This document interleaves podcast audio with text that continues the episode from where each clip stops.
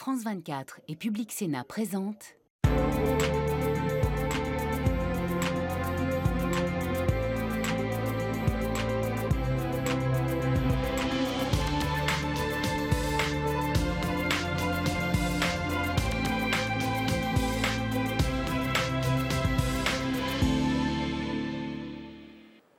Bienvenue pour notre débat au Parlement européen, un hémicycle qui s'interroge sur la défense du vieux continent. Deux ans de guerre en Ukraine ont renforcé la nécessité pour l'Union européenne de s'intéresser à sa sécurité. Alors certes, l'OTAN s'est renforcée en accueillant la Finlande en 2023, puis il y a quelques jours la Suède. Mais euh, les déclarations fracassantes d'un Donald Trump en campagne pour la Maison-Blanche euh, ont inquiété ses partenaires transatlantiques. Il a estimé euh, que les Européens n'en faisaient pas assez pour financer l'alliance et donc qu'il n'hésiterait pas à laisser la Russie attaquer les mauvais payeurs, mettant en cause ainsi la clause de solidarité de l'OTAN. Alors que l'Ukraine a essuyé de nombreux revers, le président Volodymyr Zelensky euh, se plaint de n'avoir reçu que 30% des 1 million d'obus d'artillerie promis par l'Europe l'an dernier. Et Emmanuel Macron a convoqué à Paris euh, la semaine passée une conférence des soutiens et prononcé cette phrase très commentée. Il n'y a pas de consensus aujourd'hui pour envoyer de façon officielle euh, des troupes au sol, mais en dynamique, rien ne doit être exclu. Alors euh, évidemment, ça a suscité énormément euh, de rejets, en particulier de ses homologues européens et de l'OTAN. On en parle tout de suite avec Jelena Jovko. Bonjour, vous êtes eurodéputé croate, aujourd'hui en notre compagnie du Parti populaire européen, donc à la droite de l'hémicycle. Vous êtes aussi aujourd'hui en notre compagnie Anna Neumann.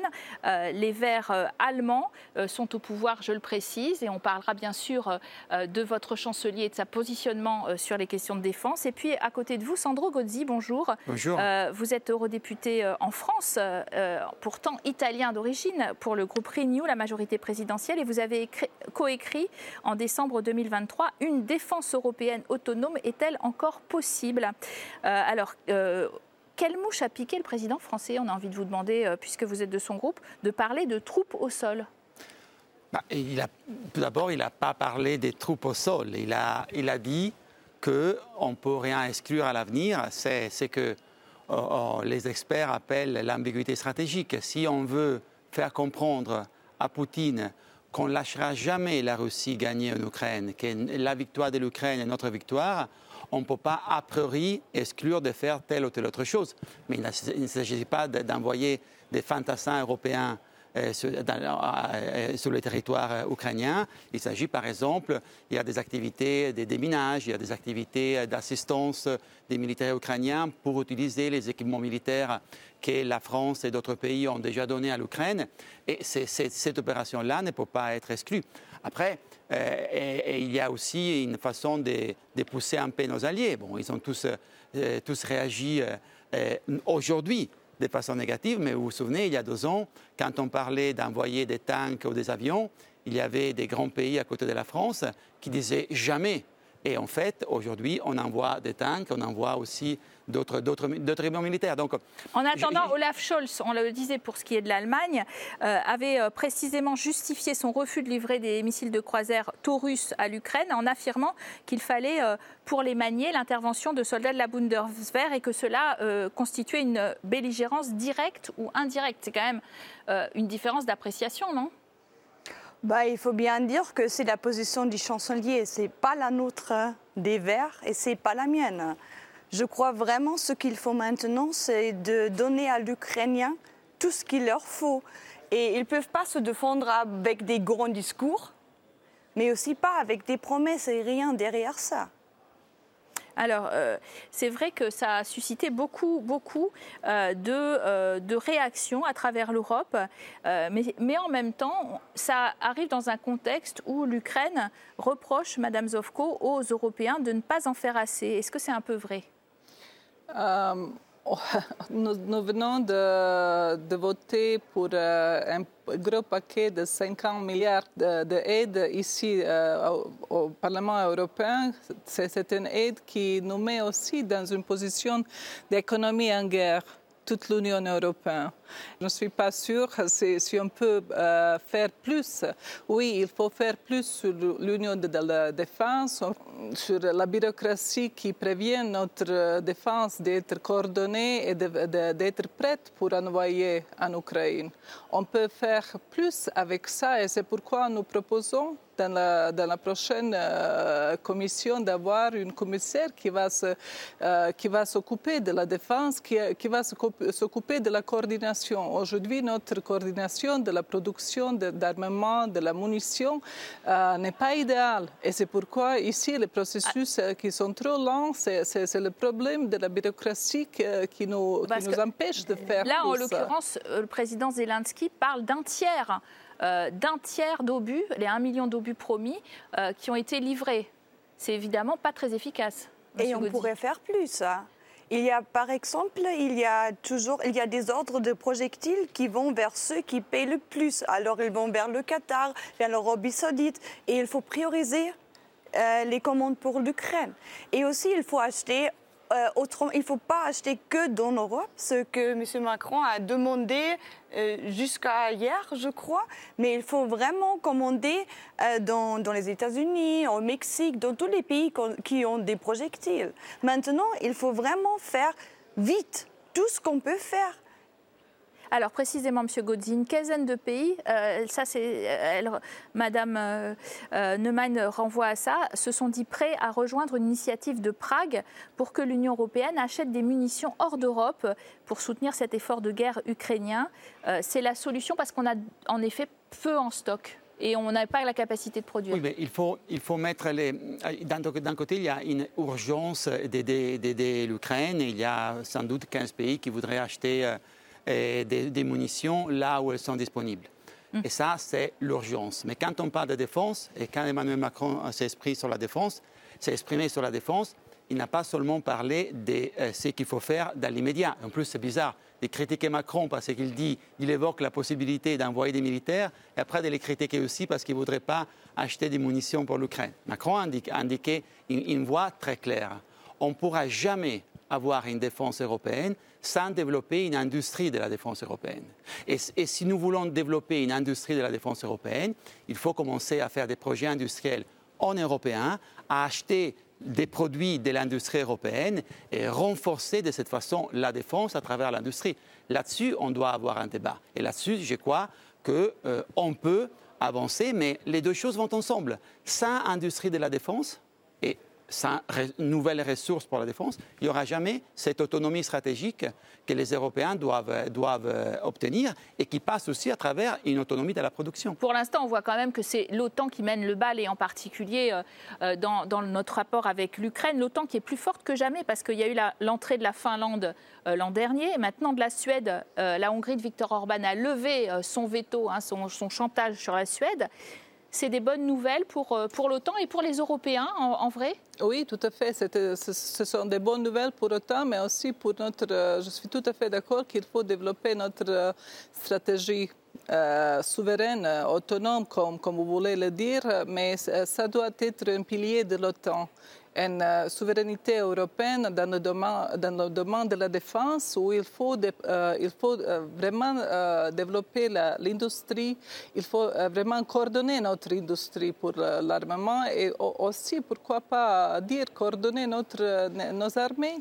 la coordination de, de, Rapid Force et la coordination de, de toutes ces aides, c'est essentiel parce que les temps qui viennent, ce ne sont pas les temps, ça ne va pas être les paradis pour Vous, vous parlez de la réélection possible de Trump à partir de, novembre qui inquiète tout, euh, euh, toute l'Union européenne, c'est bien ça? Ah, C'est la réalité, c'est la réalité que, que les États-Unis se sont retirés de, de euh, Proche-Orient, de, d'Afrique, ils sont, euh, ils sont retirés, d'Afghanistan. Et maintenant, avec la guerre en Ukraine, on, euh, nous sommes en face de grands, de grands problèmes de, l'immigration, qui, qui, aussi est, une question qui gêne beaucoup de gens ici et qui donne la force aux, forces populaires, populistes. Alors, l'OTAN, c'est un peu, on dit c'est une bonne nouvelle pour l'OTAN, mais c'est un colosse au pied fragile. On le voit bien, Madame Neumann, son pied américain, en l'occurrence, si Donald Trump est réélu en novembre, est-ce qu'il va, là pour l'instant, il a dit qu'il allait demander à la Russie d'attaquer les pays qui n'ont pas respecté leur contribution à l'alliance de 2% de leur PIB. Ça, ça a vraiment beaucoup inquiété les Européens, cette déclaration, non? Et ça, je ne comprends pas. Parce que ce qu'il nous faut faire maintenant, c'est de vraiment trouver une solution pour les problèmes qu'on a. Les problèmes qu'on a, c'est il y a des problèmes de la production des, armes conventionnelles. Il y a des problèmes parce que tout le monde parle de l'Union européenne de la défense, mais s'il faut vraiment faire quelque chose, on se retire sur les compétences nationales. C'est tout le, tout le temps, c'est le débat, c'est la compétence nationale de l'Allemagne, c'est la compétence nationale de la France, mais on ne fait pas vraiment quelque chose ensemble. Ce qu'il faut maintenant, c'est vraiment de trouver une solution pour l'industrie de, la défense en Europe, qu'on fasse des trucs ensemble, qu'on n'a pas 3, 4, 5 types de l'avion. Et ce qu'il faut aussi, de parler les compétences. Est-ce qu'il faut transférer les compétences du niveau national sur le niveau européen pour qu'on puisse vraiment faire des choses ensemble, comme l'industrie, comme faire des décisions et tout ça? Et, ce, défend... et, et vraiment, ce que parle Trump, il n'est même pas président. Alors moi, je préfère qu'on qu fait tous les efforts pour euh, trouver des solutions pour les problèmes que nous, on a en Europe, pour aussi manifester le pilier européen en autant L'OTAN qui est euh, en, difficulté, on le disait, euh, vis-à-vis euh, de, la possibilité de Trump 2, hein, qui serait un peu différent d'ailleurs de Trump 1, et qui va chercher, changer de tête. Le néerlandais Mark Rutte, ancien Premier ministre, tient la corde pour devenir le prochain secrétaire général. on vante sa capacité à murmurer à l'oreille de Trump. Il y a quand même beaucoup de choses qui se jouent à propos de Trump, non? Moi, je crois que Mark Rutte, c'est un excellent choix. Euh, c'est un Premier ministre avec une longue expérience. Il connaît très bien l'Union européenne parce qu'il a participé pour des années euh, au, Conseil, au Conseil européen et il a, disons, une crédibilité transatlantique qui est incontestable. Donc je crois que c'est un bon choix et c'est un bon choix pour euh, travailler avec les Américains. Trump fait des provocations inutiles. En plus, il y a dix ans, il y avait seulement quatre pays de l'OTAN qui dépensaient plus de 2%. Aujourd'hui, ce sont 18 États membres de l'OTAN qui ont déjà dépassé les il dit que c'est grâce à lui. Hein. hein il prétend que c'est grâce à ben, lui. Moi, je dirais que, moi, je dirais que c'est grâce à Poutine. Mais bon, en fait, je ne sais pas. Bon, je m'arrête là. Je dirais que c'est grâce à l'agression russe euh, qu'on a augmenté. Aujourd'hui, les problèmes des Européens, c'est dépenser aussi, pas dépenser plus, on ne peut pas se cacher derrière ça, et dépenser mieux les, Européens dépensent 240 milliards d'euros tous ensemble. C'est l'équivalent de la Chine, c'est quatre fois plus la Russie. Mais on ne peut pas dire qu'on a la, même capacité militaire ni de la Chine ni de la Russie. Pourquoi? Parce qu'il y a des duplications, parce qu'on ne travaille pas ensemble, parce qu'il y a des, des, gaspillages inutiles. Et si nous voulons être crédibles, si nous voulons véritablement être un pilier efficace euh, dans les partenariats transatlantiques, on doit construire cette Europe de la défense. les deux choses ne sont pas en contradiction, sont parfaitement complémentaires. Alors, euh, on, va, on va parler de dépenser plus, justement, mais où trouver l'argent? Euh, Les Européens veulent une approche un peu subtile, consistant non pas à geler tous les avoirs russes et à les saisir, mais saisir les, intérêts hein, sur les actifs russes, publics ou privés, ce qui pourrait générer entre 60 milliards d'euros, alors qu'il y a il y a besoin de dix fois plus hein, pour, pour l'Ukraine. Est-ce que ça, c'est une piste? Est-ce que c'est suffisant? Pourquoi on ne va pas jusqu'à euh, bien piocher dans ces avoirs russes euh, des oligarques euh, qui... Non, mais moi, moi, je pense qu'il faut, faut prendre cet argent. il ne faut pas avoir peur. donc, je sais qu'il y a une résistance forte de, de part de certains pays européens. Euh, mais pour finir avec Poutine, pour finir avec cette organisation criminelle, on a attendu euh, euh, Yulia Navalnova. C'est une organisation criminelle qui, il est en tête de cette organisation criminelle qui se nourrit de, cet argent. Et la seule chose, le seul, de, le seul défi qu'on peut le faire est de prendre cet argent. C'est le seul, c'est le seul échec qui va, euh, qui va subir et que le seul échec qui va, euh, qui va euh, lui donner vraiment le dernier, le dernier coup parce qu'il il paye l'argent et il est comme, euh, ce sont les mercenaires. Il n'y a pas le patriotisme, il est un ancien communiste qui dirige euh, comme KGB avec cette euh, network de criminels, organisations criminelles qui se nourrissent de, criminels partout dans l'Europe et dans le monde. Il faut finir avec ça, c'est dangereux, je sais, c'est ennuyeux pour nous, mais on a introduit tellement de paquets de sanctions, mais ça ne fonctionne pas. Il faut finir, il faut saisir, il faut utiliser cet argent.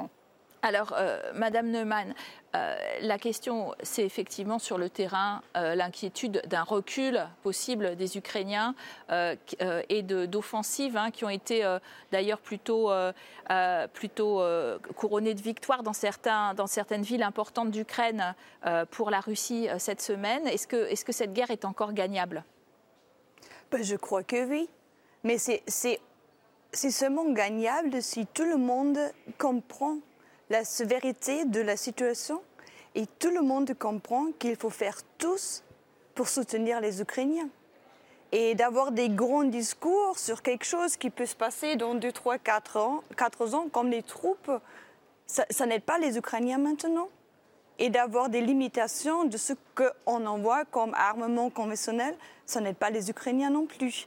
Alors il faut vraiment que tout le monde comprenne et que dans les pays où les, gens ne sont pas convaincus, il faut des leaders, des, politiciens qui, expliquent euh, pourquoi c'est aussi une guerre qui nous touche directement. Merci à vous d'avoir très bien illustré ce débat euh, sur la défense européenne, débat qui va se poursuivre bien sûr pour les élections européennes où la diplomatie aura euh, véritablement un grand rôle à jouer dans la campagne. Merci à nos téléspectateurs de nous avoir suivis. Restez sur nos deux antennes où l'actualité continue.